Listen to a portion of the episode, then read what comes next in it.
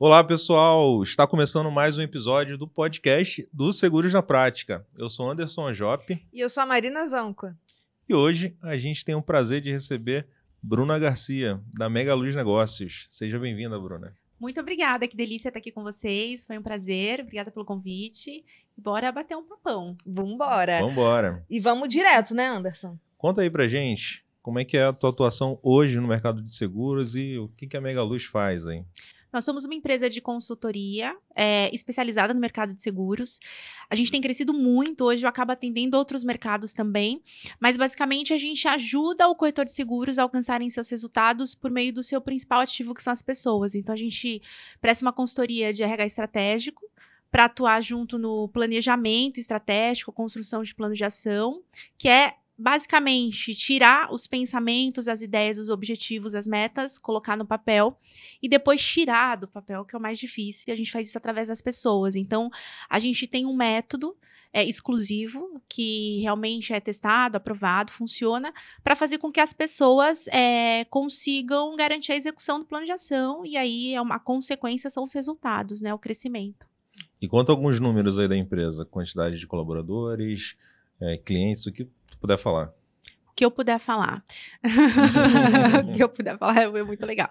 Hoje a gente, nós somos, comigo, nós somos oito, né? Eu tenho sete pessoas, mas eu. Tenho alguns parceiros estratégicos que aí são PJs, entram comigo em projetos é, esporádicos, né? Mas seletistas nós somos em oito. É, clientes hoje, se eu somar mercado com mercado de seguros com mercado normal, a gente está falando em aproximadamente, acho que não chega a 70, ainda mais uns 60 e poucos clientes. É, dependendo da visão, a gente pode achar pouco, mas para consultoria é bastante, né? Por uhum. isso que a gente precisa de um time. A gente trabalha desde a parte avulso de RH estratégico, então existe uma rotatividade muito maior disso para processos seletivos avulsos, porque tem cliente que vai, a gente só faz contratação é, por, onde, por demanda, né? E a gente tem os que são mensais mesmo, que, fiquem, que estão com a gente sempre, que a gente atua como RH estratégica, e é mais ou menos isso. A ideia é crescer. Eu tenho um projeto bem ambicioso aí, da gente conseguir alcançar uma grande parte da população, e aí população que eu falo são empresas, né? Uma grande parte de empresas aí, não de pessoas, uh, dentro de todos os mercados. Quantas pessoas impactadas até hoje?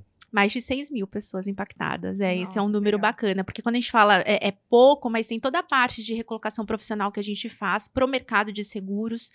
É, pessoas que estão buscando recolocação, ajudar a colocar a pessoa certa no lugar certo, tanto para o candidato encontrar um lugar bacana para ele trabalhar, quanto para a empresa encontrar o candidato profissional ideal. E aí a gente pega, na hora que eu pego o avulso, os números são muito maiores. Então, assim, de processos que a gente já fez, de programas de alta performance, Aí, aí tem bastante, eu nem, é mais de 100, aí eu, aí eu perco as contas, mas de pessoas impactadas é um número bem legal. Eu já fiz as contas esses dias, dá mais de 6 mil. E é muito legal, né? A Megaluz tem quantos anos a, a, no mercado? Nós somos uma, uma startup ainda, ela é, é origem de uma corretora de seguros, eu tinha um CNPJ, e aí, quando veio a, a ideia da Mega Luz, eu aproveitei o CNPJ, então o CNPJ de 2008. Mas essa. É, é, como que a gente fala quando a gente faz a mudança contratual? Alteração contratual. Alteração, isso. Essa alteração contratual aconteceu em 2016. Testei o método, eu fiquei testando 2017, lancei 2018. Então, assim, a gente lança em. Do, eu só tô falando para entender, em uhum. dezembro de 2018. 19, 20 e 21. Então, vão fazer três anos ainda. Então, é, é, é, startup é considerada até cinco anos, né? E quando tem é, possibilidade de escala. E é isso, é, é nova, é recente. Então é muito número, né? Pra... É, a, gente cresceu, a gente cresceu muito. Achei que a pandemia, eu fiquei com muito medo quando veio a pandemia, mas graças a Deus. São muitas pessoas alcançadas aí pelo trabalho da Mega Luz. Mas uh, conta pra gente o antes, assim. Como é que você chegou no mercado de seguros? Eu cheguei no mercado de seguros através dos meus pais, né? Eles são corretores de seguros. Meus pais são separados, meu pai é casado, minha mãe não é casada, é divorciada. É, eles trabalharam na época na Mil. A Mil Assistência Médica no passado, ela tinha uma equipe de vendas interna Vocês lembram disso? Vocês são da época da milzinho, tinha 30, 61 mil. Vocês lembram Não, disso, não. não? Não Era é meu muito tempo. forte, Não, né? então, mas é do meu, infelizmente. eu era criança, mas era do meu tempo. E aí eles trabalharam juntos, né? É, e aí foi aí que eles entraram no, no- no mercado de seguros. E aí teve. A minha mãe se especializou na parte de saúde, até hoje ela atua nessa área. E o meu pai, depois, ele foi indo para a parte de, de outros ramos e tal. Então. Cresci dentro disso, ouvindo, vivendo dentro de casa. Vai para casa do pai. Eu sempre morei com a minha mãe enquanto pequena, depois eu morei com meu pai um tempo também. Sempre ouvindo. E aí é quando a gente chega naquela fase de terminar colégio. Eu acho que eu comecei a trabalhar um pouco tarde. Eu comecei a trabalhar. Eu ia fazer 16 anos, eu tinha 15, de 15 a 16 ali na parte do ensino médio, eu acho, porque eu vejo muito, acho pouco. É que eu vejo o pessoal falando que comecei a trabalhar com 12, com 13. Eu morro de. de, de- hoje, eu morro de, de uma inveja gospel, assim, saudável, porque eu penso assim. Se eu tivesse começado lá com 12, 13, nossa, o que eu teria de maturidade quando eu chegasse aos meus 18 seria muito maior. E, infelizmente, eu não queria trabalhar. Fui empurrada, assim. Eu vou ter que trabalhar. Aqui na minha casa, vai ter que trabalhar. E depois, quando eu terminei o ensino médio, foi pior ainda. Filho meu. E tá certíssimo, tá? Apoio. Não vai ficar morando aqui na minha casa sem estudar Ou trabalhar. ou trabalhar. O problema é que para estudar não tinha dinheiro. Eu ia ter que trabalhar para poder pagar. Ou seja, ou trabalhar ou trabalhar, entendeu? A opção era A trabalhar. opção era trabalhar. Graças a Deus que foi assim, porque aí eu fui me desenvolvendo. E aí foi aí que eu trabalhei no shopping, é, como vendedora de, de loja. E aí, por mais que eu ganhasse, eu ganhava bem, eu via que os meus pais ganhavam muito bem. é, e aí, essa questão do saúde tem uma, uma, uma, uma retirada boa.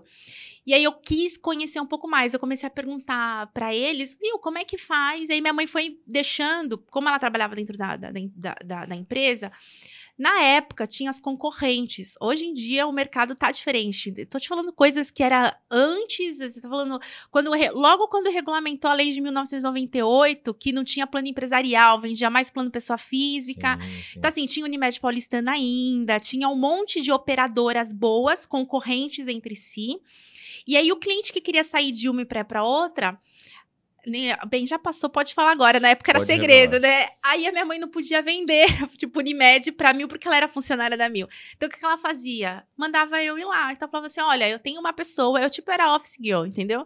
Tem uma pessoa que vai aí, vai pegar a tua assinatura e teu contrato, e eu comecei a fazer isso. Então, foi assim que eu entrei no mercado de seguros. Aí eu comecei a perceber que ganhava bem. É, queria ganhar mais, aí também minha mãe não queria dividir comigo ou pagar 100% pelos motivos dela, que claro, ah, porque você mora na minha casa e tal. Então é daí que eu vou morar sozinha, daí que eu vou criar minha autonomia, minha independência e falar, então eu vou fazer as coisas do meu jeito. E aí eu entrei, é, virei freelancer mesmo, é, de uma grande plataforma que vende seguro saúde em São Paulo. Eu fiquei muito tempo lá, na, na Hamed. Fiquei de 2002, 2003 até mais ou menos, acho que 2011. Vendendo saúde, morava sozinha, tinha uma pegada super legal, ganhei dinheiro bacana. Só que eu comecei, aí sim, que aí quando eu começo a entrar no outros ramos, não vai demorar muito aqui eu contando a vida, né? Eu fiz aqui uma retrospectiva total. Mas foi aí que eu Mas é tive legal, Bruno. Eu não É. conhecia esse teu lado aí de, Não. de venda de plano de saúde. Joelho de flores. Eu comecei assim. Aí, quando chegou 2000, e marca as datas, 2007, 2008, eu passei um perrengue. Tanto é que, assim, é, a menina, aí aqui eu já tinha uns 19, 20 anos nessa época, agora eu teria que fazer as contas. Mais ou, mais, mais ou menos isso. Morava sozinha, independente era, porque eu não pedia dinheiro realmente pros meus pais. Aí fui lá e comprei um carro, naquela época era o boom, é carro em 60 vezes sem entrada, comprei um Celta. Três meses não consegui pagar. Tive que Oh. devolver. Tive que devolver. E aí foi quando eu passei o primeiro perrengue da minha vida. Porque assim, não tinha. Aí eu não conseguia. Não tava vendendo. Cheguei a atrasar, atrasar aluguel. Passei por uma dificuldade um pouquinho ruim. E aí eu comecei a. Vou procurar emprego. E aí surgiu a oportunidade de eu trabalhar dentro das agências do Bradesco como angariadora numa corretora de seguros. E lá foi quando eu tive o primeiro contato com seguro automóvel. Então eu entrei lá no, no- perto da Aricanduva, Bradesco Prime, comecei a vender. Aí conheci ramos elementares que eu falo foi empresarial, residencial. aprendi seguro de automóvel. Aí eu vi, opa, não, eu sempre fui, eu, agora analisando, eu me analisando, sempre fui meio, é, como, qual é a palavra que a gente fala? Ambiciosa, né? Uhum. Olha como dá pra ganhar dinheiro, porque os corretores, cada um estavam num segmento específico e o pessoal ganha, andava de carrão, né, e tal. Pra mim era carrão e tal. E eu lá vendendo almoço para comer a janta. Eu falei, eu quero um pouco disso. Foi quando, em 2010, eu fiz a INS. Eu falei, eu vou tirar a SUSEP e vou pegar uma agência e vou ficar rica. em 2010, né? Ainda não consegui ficar, né? Mas na época, né, jovem, vou ficar rica.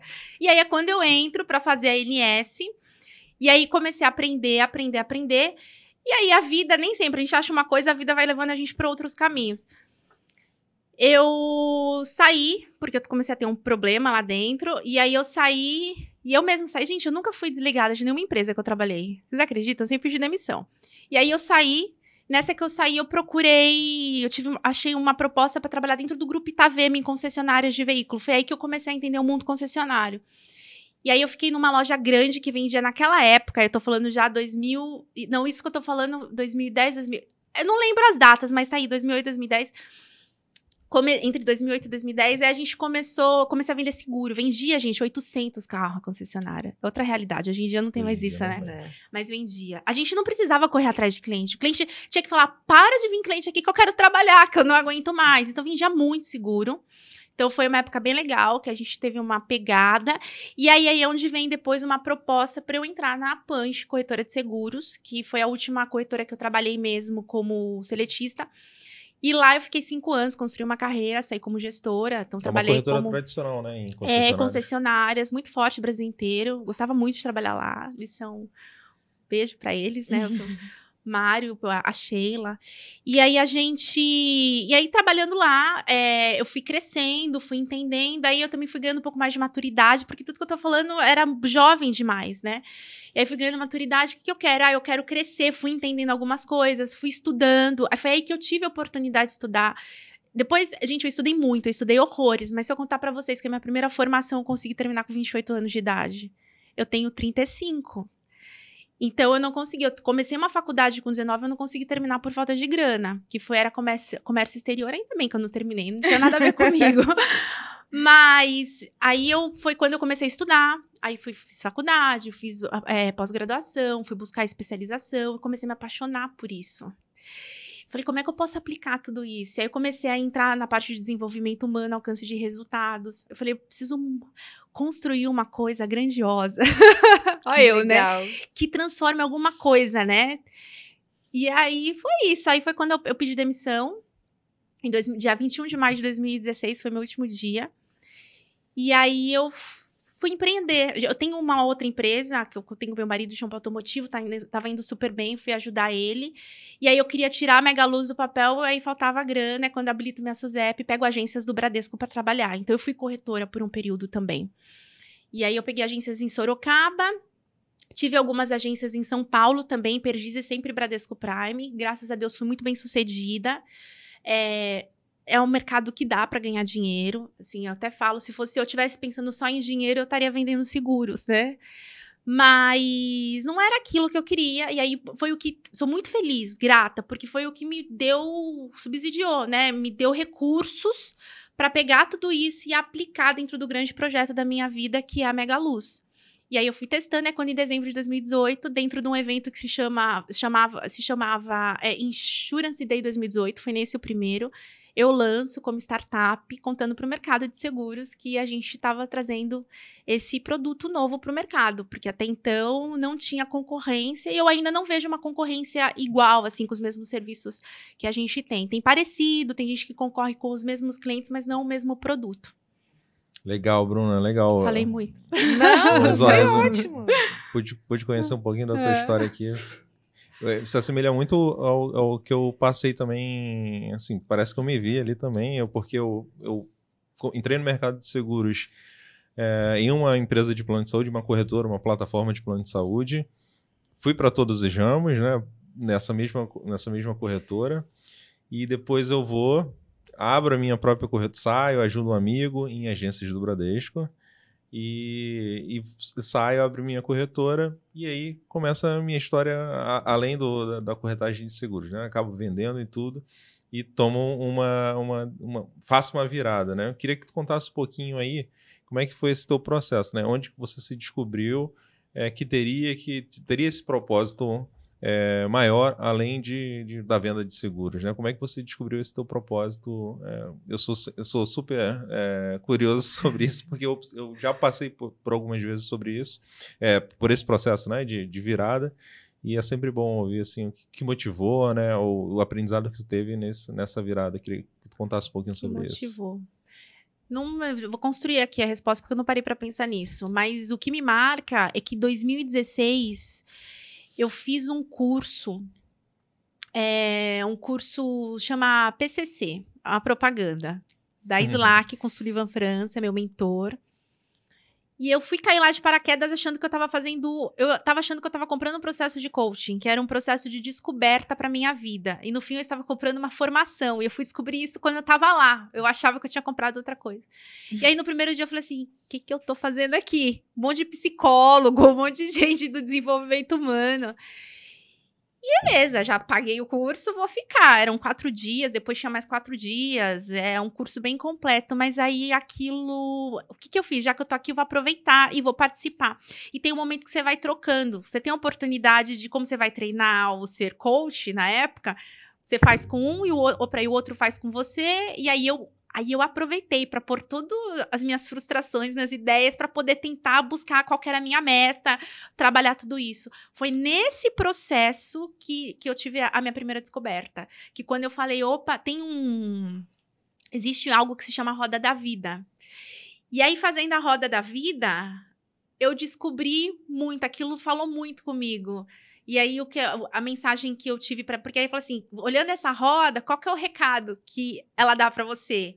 É, olhando esse resultado, é o que que você, qual que é a bronca que ela te dá, né? E o que que você vai fazer diferente daqui para frente? E ali foi algo que marcou, que eu falei, opa, eu eu quero, eu tenho isso mesmo dentro de mim. Eu não quero morrer sem ter deixado alguma coisa. Eu tenho, eu quero o dia que eu morrer ter deixado alguma coisa, sei lá, um legado, alguma coisa diferente que eu pude é, causar transformação nas pessoas ou em algum lugar, né? Claro que assim, não tenho total capacidade para isso, por isso que a gente estuda muito, mas tem uma parte que vem do sobrenatural também. Então, é, é como é que a gente pode fazer isso? E foi aí. Aí eu aí foi quando eu descobri, opa, terminei o curso, gostei. E aí, não gostei, eu quero fazer isso. Veio, gostei, agora eu vou ser uma empreendedora de sucesso. Você sempre, eu sempre querendo ficar rica e ter sucesso, né? E aí foi quando eu construí a empresa. Aí pus no papel a primeira vez. E aí eu tinha que tirar do papel. E aí, por isso que eu falo, tudo que eu faço nas empresas, eu vivi primeiro. Eu vivenciei, eu tinha os meus planos, ocorreu a minha descoberta, eu coloquei no papel e depois eu tirei do papel. É fácil não, mas, né, enfim, tem, existe um crescimento legal. E é isso, foi aí. Eu não sei, acho que respondeu a tua pergunta. Aí depois fui, fui, fui me aprofundando, fui descobrindo mais coisas. E aí fiquei sede de. Comecei a ter sede de conhecimento. Uma das perguntas, né, que se faz, que os coaches sempre falam, é que as pessoas precisam parar de dar desculpas né? Até você tirar a megalose do papel, você se deu algumas desculpas? Esse processo demorou? Ou você tomou a consciência e, e aí não, não teve mais volta? Não, eu nunca tive desculpas, nunca dei desculpas. Me faltava dinheiro. o desafio era outro. Né? O desafio era outro, me faltava dinheiro. Eu sempre tive muitas ideias, mas eu não tinha recurso. O recurso era eu. era eu e a minha capacidade de produção. Então, como é que eu faço dinheiro, já que eu preciso de dinheiro, para poder pegar esse dinheiro e fazer o plano, o plano dar certo? E aí foi isso, entendeu? Com muita fé e força de vontade. E, Bruno, eu sei que tu visita corretores em todo o Brasil. Veio aqui no Rio de Janeiro e também não perdeu tempo. Visitou os clientes, visitou novos, novos, novos corretores. E conta para mim aí, conta pra gente, né? Quais são os desafios, assim, de, de nível pessoal, de desenvolvimento né, pessoal, que você normalmente encontra nos corretores de seguros, nos líderes, nos gestores aí das corretoras? Eu me especializei, e quando a gente fala do desenvolvimento pessoal, é legal que é sempre é, ligado ao empresarial, né? Eu me especializei no mundo corporativo e meu negócio é o é business, uhum. é desenvolver times de alta performance, né? Não as metas pessoais, apesar de ter know-how para isso, não é. E aí quando a gente traz, é os principais desafios que vêm para mim não são pessoais de corretor, é realmente de time, de crescimento e da parte estratégica do negócio. Uhum. Então, por exemplo, Bruna, é, a gente está desorganizado. Eu tenho a sensação eu cresci e, e, não sei o que, que eu faço, e a gente está crescendo mais, eu não vou dar conta, preciso de organização. É, ou a minha equipe é muito antiga, tem uma cultura ultrapassada e eu não consigo mudar. Eu falo, falo, falo, ninguém leva a sério o que eu falo e tudo continua do mesmo jeito. Ou eu tenho problema de rotatividade, eu tenho problema de contratar a pessoa certa, me dá, tenho problema com isso, tem problema de engajamento da equipe, é, a gente pede uma coisa e não acontece. Então, os principais problemas, basicamente, são esses, né? E para quem é mais pequeno, é como é que eu cresço? Por onde eu começo? Assim, eu quero crescer, mas eu não tenho dinheiro. É, uhum. E aí, o uhum. que, que eu faço? Por onde eu começo? E normalmente é isso. E baseado na tua experiência e no que você estudou, você criou um método, método PAX. O que, que é o método, método PAX? PAX é. PAX é programa de alta performance para de, corretores de seguros. Ele, ele virou um método, tanto é que ele é registrado, é, é nosso. É, a propriedade intelectual. E o que, que eu construí com mais quatro consultores? Uma forma de trazer é, o desenvolvimento de times de alta performance. Então, ele vem para a gente entender, fazer o diagnóstico da empresa, depois, trabalhar cultura. É, são diretrizes estratégicas que todo mundo negligencia. Opa! Negligencia. negligencia. É, e aí, toda essa, essa, essa base a gente trabalha, e aí a ideia é como é que eu dissemino isso? Porque a cultura é o ambiente formado pelos, pelos comportamentos do todo. E é o comportamento que vai gerar resultado ou não. Por isso que é diferente o trabalho. Ele é muito mais. É, é, foge da parte de produto, foge da parte técnica do negócio. E aí depois a gente entra na parte do planejamento. Legal, mas para onde a gente quer chegar? Quais são as fraquezas, ameaças? Vamos criar um plano de ação para poder minimizar isso e potencializar as forças, as oportunidades que a gente tem. Então a gente entra nisso, tira isso do papel pelo ciclo da alta performance, que está dentro do método, onde você aprende através de quatro passos. Na verdade, quatro fases, e cada fase tem as suas etapas, né? Então, é um método, processo certinho, fase alinhamento, liderança, gestão de pessoas e aprendizado. Passando por essas fases, você consegue alcançar seu objetivo ou aproximar, aproximar, aproximar até alcançar, né? Pelo ciclo. Alcançou, você cria um novo objetivo, porque é contínuo tudo isso. E é isso, é uma forma de, de, de, de, de encurtar o espaço né, de tempo que você iria aprender, que ia demorar para alcançar com o método pronto. E, em geral, as pessoas são muito resistentes né, a mudanças e tudo mais. Como é que o, o, o corretor ali que entendeu, ele está querendo fazer essas mudanças aí que você falou, de equipe, engajar a equipe, transformar a corretora dele, como é que ele lida com essas pessoas que têm resistência à mudança, a, a sair ali do, do, do modo, modo que faz né? assim todo dia, do modo que já aprendeu há anos. Como é que lida com como lidar com essa resistência? Sabe que ele não sabe lidar. E é por isso que a gente entra. Porque quando entra uma outra pessoa para falar também, a postura muda um pouco, é diferente, né? É, a gente vive isso em casa. Às vezes a pessoa que nossos pais, marido, esposa, fala sempre uma coisa, ou a gente sempre fala algo para eles. Nada. Aí vem uma pessoa de fora um dia, você já falou dez vezes a mesma coisa, fala a mesma coisa. Ah, é, você tem razão, né? Aí tu olha pra pessoa. Assim. Você entendeu? E é mais ou menos isso. Então, eles trazem a gente para poder ter esse efeito e conduzir da melhor maneira. Existe resistência? Existe. Mas isso é um problema. Por quê? Quem, qual que é a diretriz estratégica? Quem que tem que se adaptar? A empresa ao colaborador ou o colaborador à empresa? As crenças e os valores têm que estar muito alinhados. Por isso que a gente fala tanto da contratação. Porque se você contrata uma pessoa que não tem crença e valor alinhado com o da empresa, ela vai se revoltar e ela vai ser essa pessoa que vai dar esse problema. É, e o, tudo que a gente não precisa é uma pessoa remando o barco ao contrário. Com certeza. É, porque é para todo mundo remar junto para ir longe. Se todo mundo sente que cada um rema de um lado, o barquinho roda. Então é basicamente isso. A gente, é, através de algumas ações estratégicas, tem método, ferramenta para isso, e a gente vai ensinando passo a passo. A gente alinha com o time o que precisa, alinha as expectativas e vai conversando, dando os feedbacks. Onde a pessoa tem a chance, e é o que é para acontecer, quem gosta do, do, do lugar, e se adaptando, se ajustando e crescendo e se desenvolvendo, e aí, consequentemente, o negócio crescendo também. E se no meio do caminho a pessoa não, não tá afim, aí ela é promovida para concorrência e a gente faz um favor para a pessoa. É, porque às vezes você tá achando que tá fazendo favor para você, não, você tá fazendo favor pra pessoa que quer ser mandada embora, não tem coragem e fica empacando o teu negócio. Então você faz ela feliz, fica feliz também e tá todo mundo bem. É. O corretor de seguros, atualmente, eles têm, eles têm algumas resistências, né? Ele está só focado em vender, vender, vender e se, se não tem tempo para otimizar e organizar uh, a sua corretora. Qual a dica você daria para esse, esse corretor, assim, que está ouvindo a gente, que está se sentindo assim sobrecarregado, ele sabe que ele tem que vender, não consegue dar conta das coisas que ele tem para fazer? Dividir Delegar. Delegar. Aí, o Anderson, vamos trabalhar tô comigo, Anderson. Dividir, delegar, exatamente, Anderson. Porque a gente tem limite. E aí, como é que a gente potencializa sozinho? A gente precisa, vai ter uma hora que a gente vai precisar de ajuda. Então, primeiro, organização, ter claro onde você quer chegar, colocar as metas, mas se ele está nesse nível, eu aconselho buscar apoio, ajuda, seja numa parceria, que de repente vai entrar com back-office ou contratando um menor aprendiz, um estagiário para desafogar o operacional, ele conseguir colocar mais energia aonde ele traz mais resultados, porque uma coisa é certa, o que acontece? Nós, todos nós temos mais habilidades para executar algumas coisas, né? E aí, é, esse corretor que está sozinho, ele faz tudo. Então, tem atividades que são mais prazerosas, e essa ele faz rapidinho. Nós somos assim, tá bom? Não é só o corretor. E tem algumas que ele fica lá, enrolando, procrastinando, o negócio dá errado, porque não é o, a preferência dele, mas ele tem que fazer.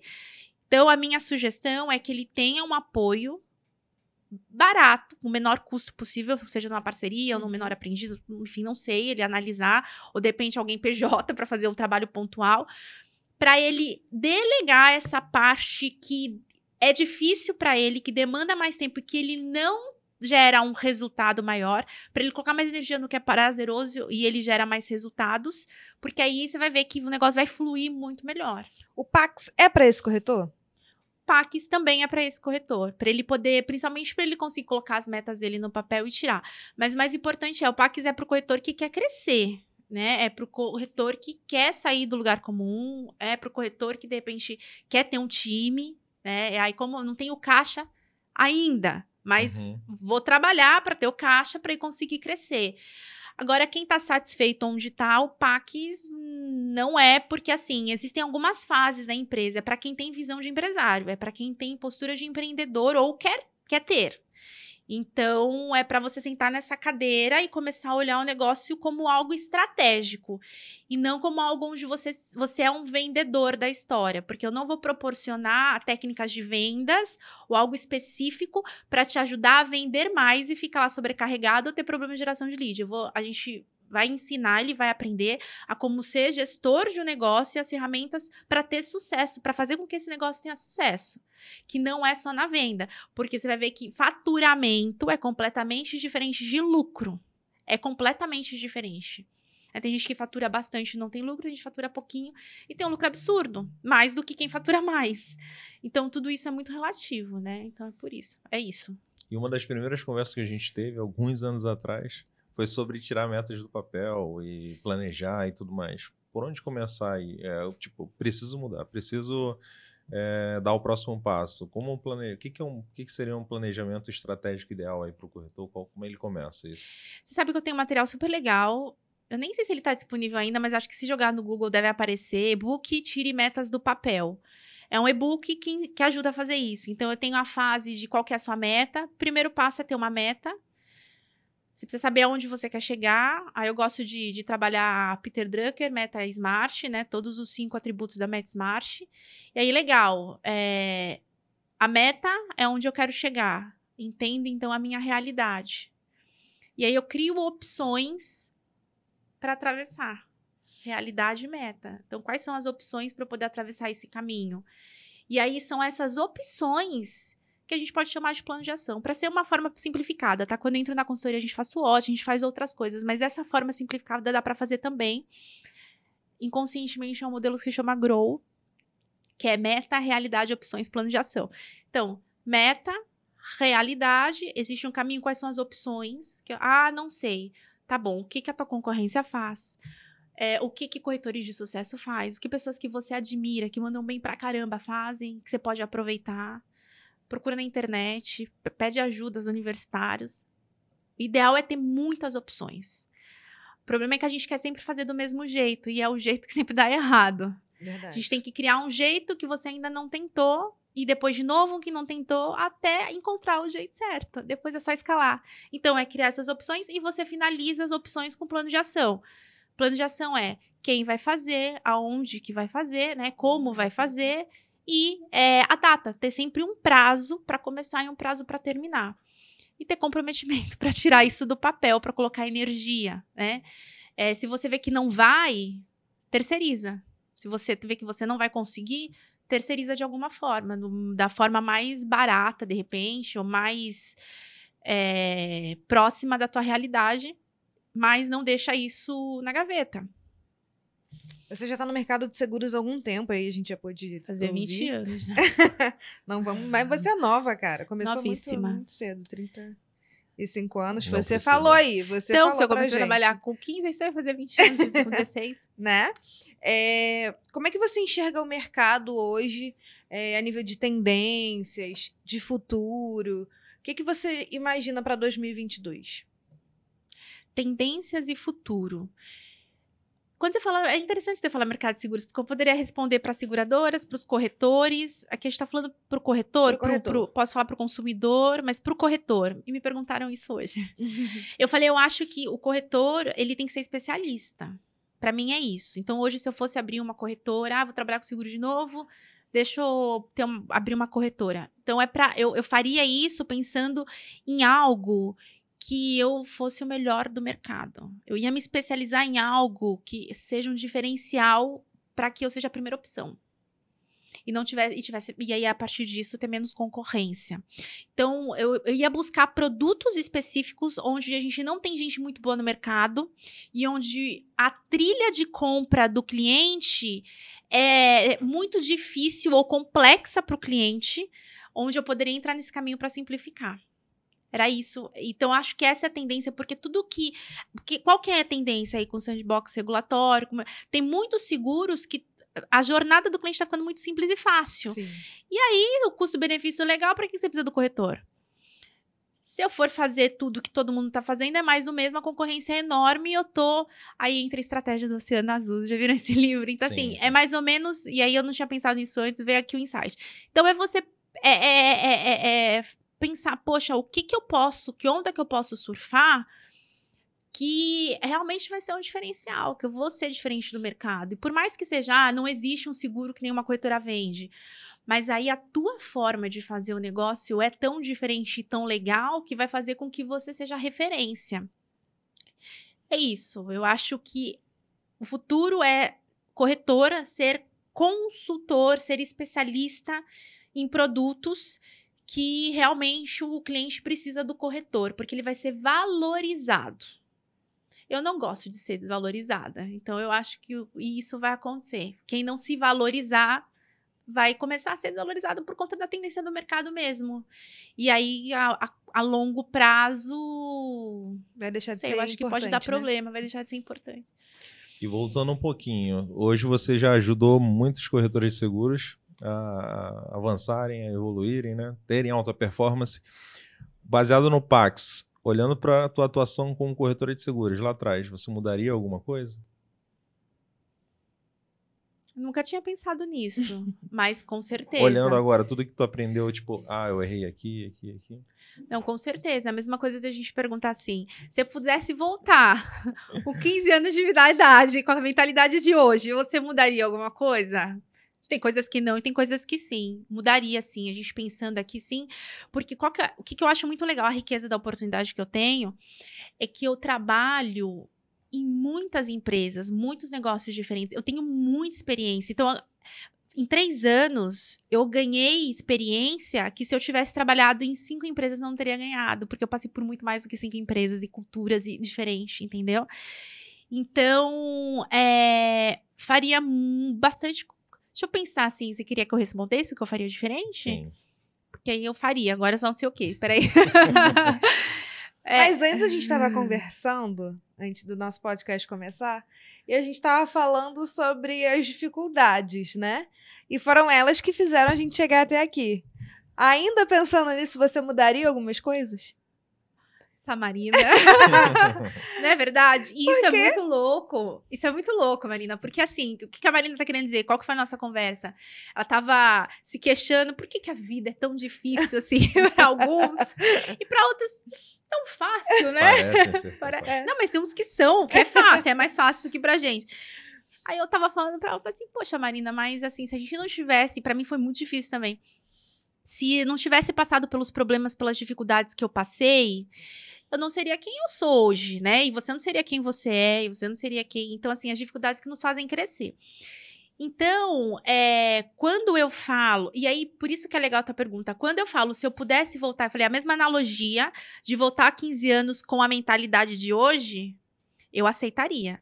Mas hoje, voltar aos 15 anos com a mentalidade de 15 anos, eu não quero, não, porque eu já passei e aprendi. Então é a mesma coisa. Com a mentalidade de hoje, quando eu estava lá atrás, eu mudaria. Mas eu não teria a mentalidade de hoje se eu não, tivesse, tivesse passado pelos perrengues e pelas coisas lá atrás, entendeu? Então é isso. E é por isso que a gente consegue encurtar o caminho. Existe algo que a gente chama, a gente trabalha em PNL, PNL é programação neurolinguística, né? Uma forma é, de da gente. E aí a modelagem é como é que eu posso modelar quem já aprendeu, quem já fez, quem chegou e obteve sucesso aonde eu quero chegar e ter sucesso, de uma maneira que eu aproveite isso, não é copiar, tá? Aproveite isso e traga para minha forma de fazer, encurtando espaço de tempo, porque a pessoa demorou 10 anos para aprender uma coisa, ele escreve um livro e aprendo em um dia, se eu ler o livro em um dia. OK?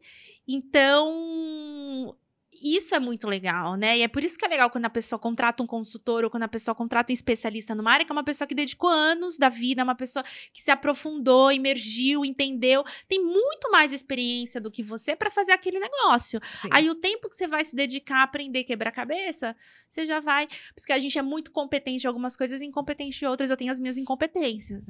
Como marketing digital, que sabem, eu sou incompetente nisso. Mas se, se eu vou fazer alguma coisa, eu busco ajuda né? Então é isso, Anderson. Eu ainda não sei te responder o que, que eu. Eu acho que eu mudaria fazendo tudo que tá escrito no Pax, porque eu não fiz. Eu fui pro. pro agir, eu fui pro fazejamento. É, eu não quando eu tive a, a, corretora eu tive por necessidade né eu tive porque eu precisava de dinheiro precisava me bancar e precisava ter recursos para poder fazer as outras coisas que eu queria e aí eu fui fazendo. É... Ó, e assim, eu, eu acredito muito no propósito. Tinha muitas coisas que eu ficava muito incomodada. Que ia contra os meus valores. E hoje eu me arrependo também se eu voltasse atrás. Então, assim, é a gente acreditar e fazer o que a gente acredita e não ir pela opinião dos outros, o que os outros querem que a gente faça. Se a gente não acredita, não acredita. Vai do, não, não precisa acreditar, não precisa fingir. Faz do seu jeito, né? Acredita em você. E, e enfim, e eu não sei se eu consegui passar isso. É porque eu não quero falar o que, que é, mas assim, uhum. tinha coisas que eu fazia por necessidade, não por amor, porque eu queria. Eu acho isso tão, tão ruim, porque o resultado disso parece que ele não é frutífero. É, e aí, sim. quando você faz com amor, com paixão, não importa o resultado que é, ele sempre vai ser frutífero. E se for errar, erra por, pela sua cabeça, né? também. Bruna, você contou aí pra gente, a gente também já te conhece um pouco, que transformou, o Pax transforma vidas, né? Você tem alguma experiência de algum case legal para contar pra gente? De alguém que falou: Caraca, Bruna, tu transformou a minha realidade. É. Tem alguma história assim? Que, assim, gente? a gente falando do Pax especificamente, para eu te falar agora que transformou, eu em, com clientes em processo de transformação. Eu não tenho uma pessoa que terminou o curso, o curso inteiro para já é, colher o resultado. Mas eu tenho da consultoria. Então, e no fim, é a consultoria é o PAX. É que eu peguei o que eu fazia e tentei simplificar e trazer para quem não tem condições de contratar a gente como consultoria. Então, o PAX é como se fosse algo, um curso mais em conta, com melhor custo-benefício, para ajudar quem não pode ter a gente como consultoria lá dentro. E aí, sim, eu tenho cliente, por exemplo, que. E aí, o, a transformação né, da pessoa, a transformação acaba sendo pro negócio. Uhum. Acaba até respingando, sim. Eu tenho gente que já fala assim para mim, eu tenho um depoimento que fala assim: a Bruna conseguiu acordar o furacão que estava dentro de mim. Essa é muito que legal. legal Quer ver uma outra que falaram para mim outro dia? Eu tive uma, uma cliente, estava contando isso hoje. Eu tive uma cliente que ela teve algumas reuniões comigo. E aí, essa é pro negativo, mas pra você entender o impacto. E aí, ela cancelou a consultoria. Aí ela cancelou a consultoria e eu quis saber o que entender, porque ela estava indo tão bem, né? Aí eu liguei para ela, olha, tudo bem, queria entender, que você pode falar, mandei no WhatsApp, ela falou assim, liguei e falei assim, oi, tudo bem?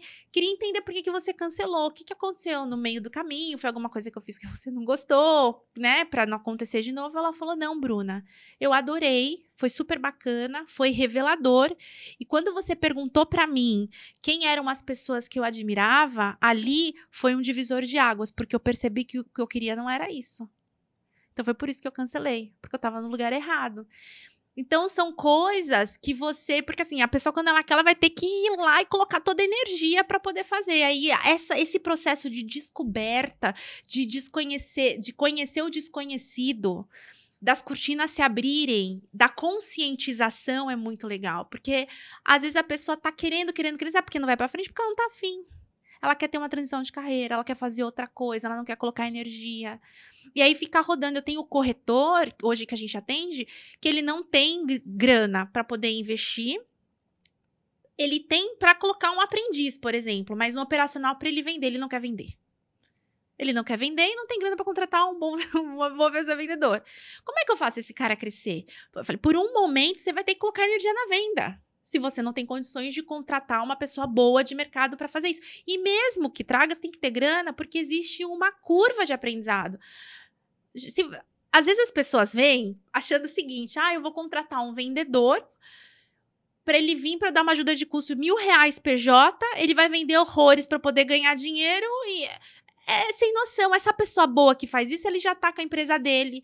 Essa pessoa, ele já tá produzindo numa corretora que dá um mega benefício para ele, porque é uma condição comercial diferente. Quer saber quem é bom tá trabalhando, tá se reinventando. Então eu preciso proporcionar alguma coisa diferente. Aí quando eu acho uma pessoa que aceita essa condição, não é que ele não é bom, mas ou ele vai sair rápido, se ele for muito bom, porque ele vai descobrir que o lugar não é dele, ou é aquela pessoa que passa um mês, dois, três, quatro, não gera o resultado que a pessoa queria, né? Então, quando a gente fala dessa transformação, é, é, também ir mostrando o caminho, enfim. Mas são esses. Eu tenho empresa também que começou com uma sede e hoje tem cinco filiais. é? Legal. É, é, é só isso? Só o nosso trabalho? Não. Não sou Deus, não faço milagres, ok? Mas eu ajudo as pessoas, mas a liderança tem que ajudar. O mesmo método eu aplico em duas empresas diferentes, porque tem uma que voa e tem outra que não. É a liderança. Então também tem esse engajamento, postura, exemplo, que a gente também trabalha tudo isso dentro do, do, do, do programa. Mas tem gente que é líder, tem gente que, que, que meu, essa, essa empresa mesmo, o líder, ele é de babá, ele é um excelente líder. Tem outros que não são, estão em desenvolvimento. né? Mas fica aí alguns cases assim. Bruna, chegamos a um momento do nosso podcast, um quadro muito bacana, que é o Verdades Nada Secretas. É, que como medo. é que ele funciona. Mas é tranquilo, eu acho. Isso, pra gente que, é super tranquilo. Sabe qual foi a sensação agora? Sabe quando vocês eram jovens? Vocês eram jovens. Vocês brincavam de verdade ou desafio? Era aqui no Rio é verdade ou consequência. Aí você virava o negócio, dava até um negócio assim, verdade ou desafio. Aí você não queria falar a verdade, né? Aí você. Aí dava consequência Aí correr três Vivia quilômetros. a mesma emoção agora. Ele funciona assim: a gente vai fazer algumas afirmações e você só vai pode responder se é verdade ou mentira. Tá bom.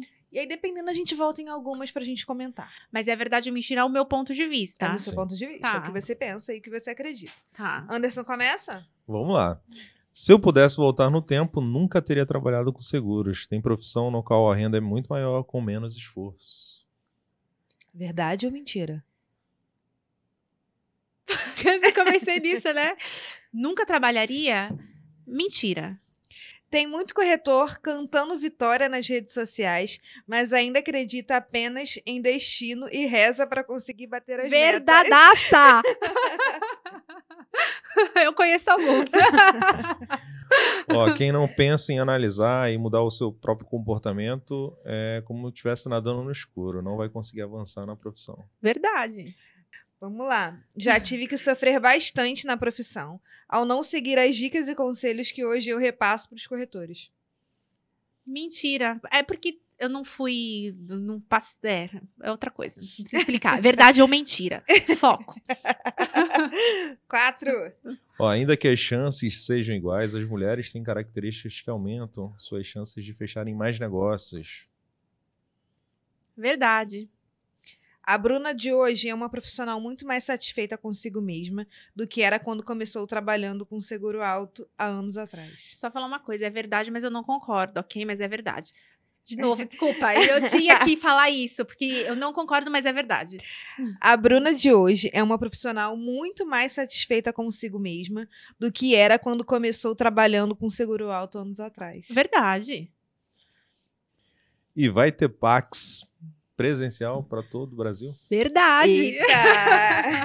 Vamos voltar na questão da, da mulher aí, da- do relacionamento? Que você voltou até É, eu falei, na É verdade. Falar que é mentira, eu acho que é verdade.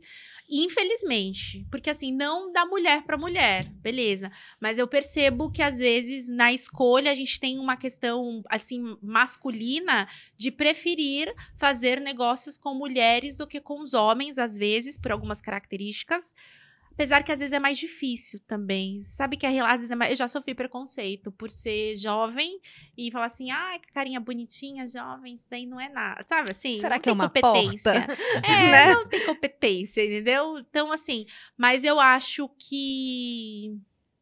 Que sim, eu tenho muito cliente que prefere contratar mulher, porque ele acha que tem essa facilidade de abertura com outras mulheres e com os homens. Eu acho que a gente. Mas eu acho que é por, pela competência da mulher, talvez. Vamos trazer assim? Vou concordar agora. Porque, de verdade, desculpa, Anderson, mas a gente se preparou muito mais. Eu vejo os currículos, as mulheres estão mil anos luz à frente dos homens.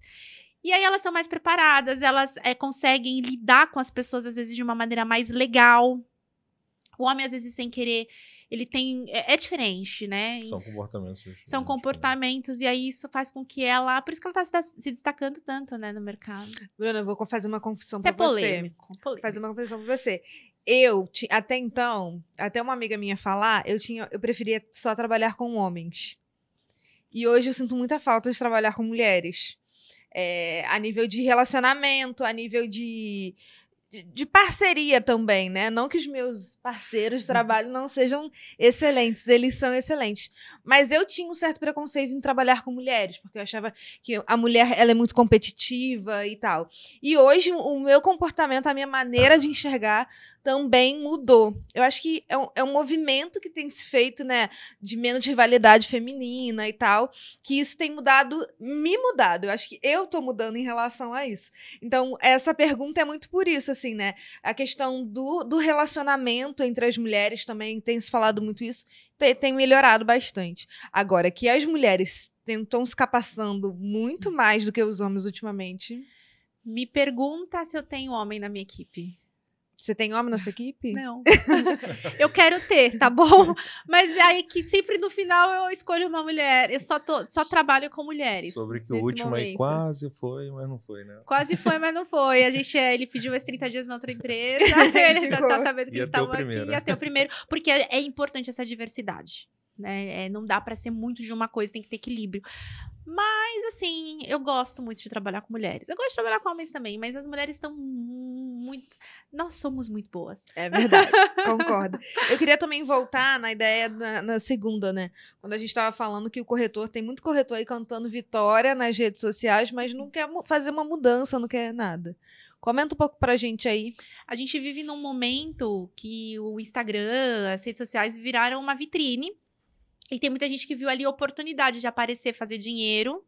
Mas no Brasil eu acho que é o único país, não sei se os outros são assim, mas eu vejo aqui que acho que o nosso está mais próximo disso, onde eu vendo para você um curso de como ganhar um milhão, mas não eu ganha. nunca ganhei o meu primeiro milhão. Tá cheio de consultor financeiro aí fazendo isso, né?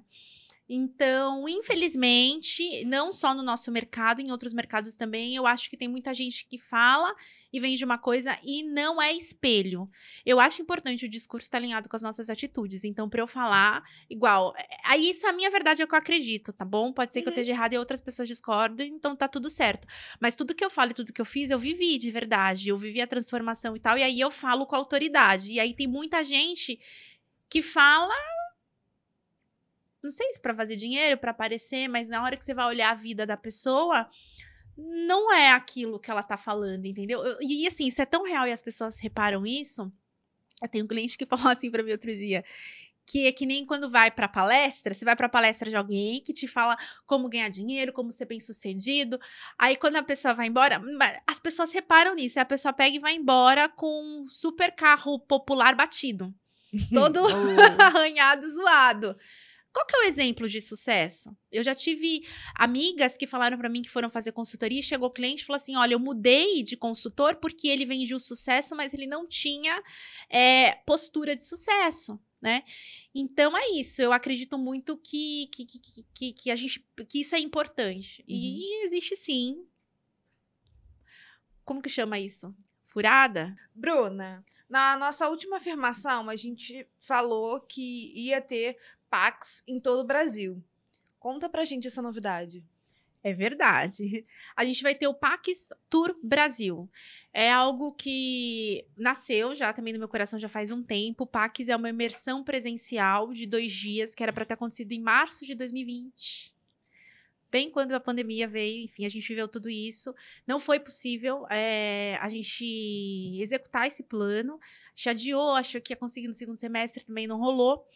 E até transformei ele num programa online curto, mas o impacto do presencial realmente é muito diferente do online, porque você consegue aprender com os outros, né? Esclarecer dúvidas ali na hora, você faz dinâmicas, é, pergunta é, especificamente a sua dúvida, o teu problema. Então, é, ele é muito mais proveitoso do que o online. E aí a ideia é poxa, passando tudo isso a pandemia, vamos ter o Pax novamente. Aí foi quando eu falei, poxa, e se a gente fizer um tour no Brasil para levar o Pax para todo corretor que tem vontade de ter a Mega Luz, de crescer, de, de, de ter acesso ao trabalho que a gente faz, mas às vezes ele não tem como contratar consultoria, seja porque ele é, não tem um tempo na agenda para fazer online, ou seja porque de repente ele não tem condições mesmo de ter a gente como consultoria, mas dá para ele fazer em forma de curso, ou também porque ele é gerente de uma corretora, ele é diretor, sei lá, ele é líder de um negócio e a corretora não quer, não tem como contratar, mas ele quer para ele desenvolver e aí é uma oportunidade também. E aí a ideia inicial é a gente levar para São Paulo e Rio de Janeiro. Se Deus quiser, der tudo certo, não ter terceira onda de pandemia, né? A gente tem que falar nisso. A gente tá vivendo um, um momento ainda inconstante, mas enfim, tomara que não. Também, se não, a gente faz no outro ano e tá tudo certo. E aí, depois, a gente levar para outras cidades, o tour no Brasil inteiro mesmo. Eu tenho muita vontade de levar para Minas Gerais, onde tem maior concentração de corretores para o sul, uhum. né? E aí a gente conseguir levar essa oportunidade de transformação de negócio para corretores alcançando qualquer tipo é, de corretor. Bruna, desde já pode contar com o apoio do Seguros na Prática. E posso dizer, enquanto Educa Seguros também, a gente está muito feliz em contribuir com esse, com esse projeto. Para a realização desse projeto, está muito dentro do nosso propósito de levar conhecimento. A gente acredita muito que conhecimento pode transformar a vida das pessoas e também pode transformar os negócios. Então vamos realizar aí um tour pelo Brasil com Pax. É isso aí, Bruna. Muito obrigado pela tua participação. É sempre muito legal quando estamos juntos, né? Estreitando cada vez mais a nossa parceria. Então, foi muito divertido pra gente estar com você aqui hoje nesse no nosso podcast. As portas da nossa casa estão sempre abertas para você. E quem quiser saber mais sobre o Pax Tour Brasil, o link está na descrição do episódio, do podcast, do vídeo. É só clicar lá, vai ter todas as informações. E Bruna, quem quiser continuar essa conversa contigo, onde, que canais eles te encontram? Redes sociais, é, arroba megaluz com dois Es, negócios. Estamos no LinkedIn, Instagram, Facebook. E acho que é a melhor maneira mesmo. Qual o canal que a pessoa se relacionar mais, pode mandar uma mensagem, segue a gente para poder acompanhar os nossos conteúdos. E é hora de ir além. É isso aí. Foi um prazer te receber aqui, Bruna. É isso aí. Beijo, Bruna. Obrigada. Até, pessoal. Até o próximo. Tchau, tchau.